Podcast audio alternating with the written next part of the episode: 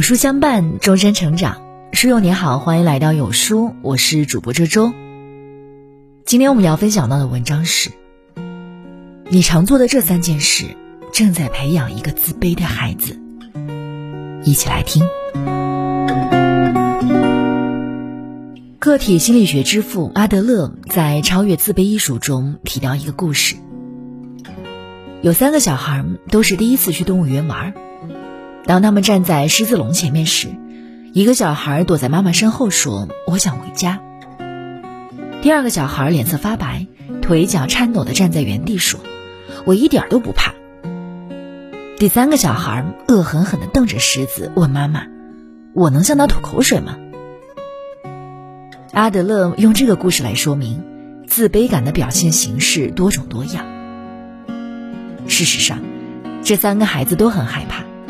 但是每个人都依照他自己的方式来表达他的感觉。自卑的孩子，并不总是情绪低落、唯唯诺诺。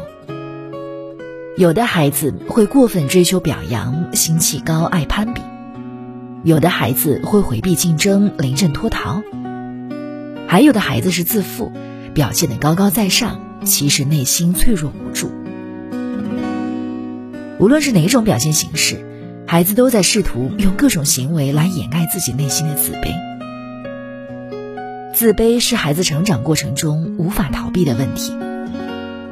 适度的自卑感是好事，可以让孩子反省自己，通过努力去改变现状。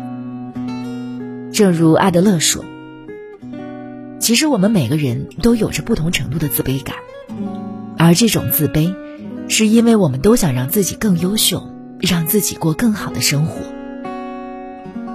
但是过度的自卑，带来的就是无尽的痛苦。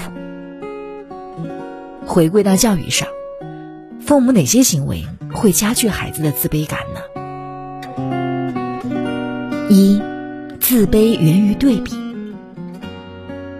自卑的孩子最常有的念头就是我比不上别人。孩子天生就会对比，当小伙伴的玩具比自己多的时候。当同学的成绩比自己好的时候，当同龄人比自己长得更高时，对比一旦产生，自卑就伴随而来。简单来说，只要遇到力所不能及的目标，自卑感就会出现在每个孩子心中。最痛苦的是，现在的孩子还常处于巨大的竞争压力之中，不仅是被比学习，也在比生活环境、物质条件。甚至连父母自己都被加入竞争的行列。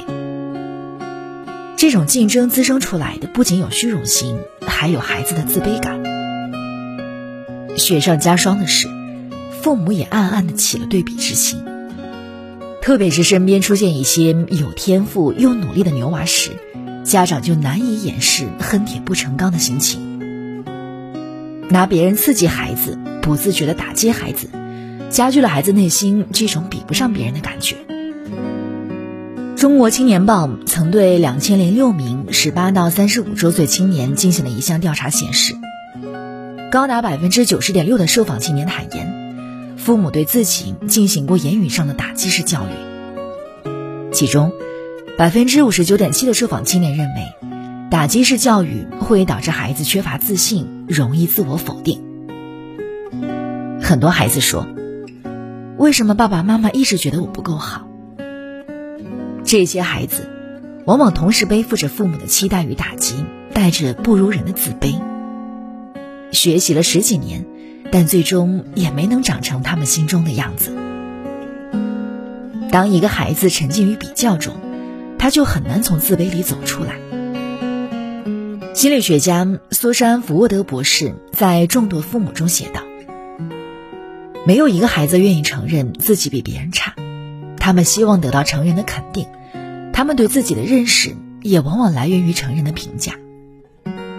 经常遭受父母打击的人，常常容易自卑，并且会陷入自我怀疑和自我否定的情绪中不可自拔，严重时还会患上心理疾病，导致许多极端行为。打击与比较，就像是定时炸弹。一次又一次摧毁孩子的信心。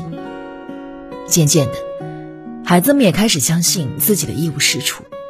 当他们的内心开始自我攻击，自卑也就开始了。二，自卑源于溺爱。孩子的信心很大一部分来源于独立。孩子们有着天生的主动性，到了一定的年龄会抢着做事情。我要浇花，我要自己倒水喝，我要自己吃饭，我也要拿着扫把扫地。耐心的父母会让孩子试试，做不好没关系，弄乱了没关系，给孩子机会去探索。当孩子做成功一件又一件事，对自己的能力渐渐产生了信心。有的父母却不愿让孩子自己尝试。小时候追着孩子喂饭、拎书包，大了替他做家务整理，成年后再来操心他的工作和婚姻。在这样家庭成长的孩子，总觉得自己弱小，只能依赖大人。因为在大人的包办和控制里，他意识到，离开父母，我做不成任何事。渐渐的，孩子内心就会产生无助，认为自己愚笨，这种感受慢慢的转化为自卑。最后，孩子生活能力很低下，没有办法应付生活中的很多事情。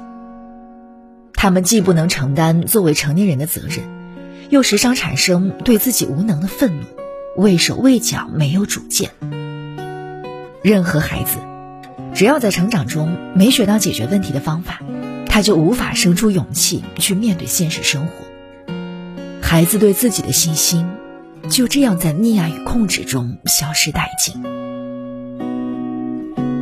三，自卑也源于没有被爱够。关于自卑，许多人都存在认知误区，即我只要变得优秀，自卑就会消失。其实，自卑跟一个人优秀不优秀没有多大的关系。在我身边，不少优秀的人，依然有着很深的自卑感。朋友的孩子学习成绩一直名列前茅，是老师眼中的好学生，亲戚口中的好孩子。就是这样一个优秀的孩子，内心却无比自卑。他的父母对他要求很高。小学时，如果考试考得不好，妈妈不打他，也不骂他，只是板着脸不和他说话，让他特别害怕。在他看来，我不优秀就不值得被爱了。父母似乎从来没有接纳过自己，导致他常常对自己的失败短处异常自卑。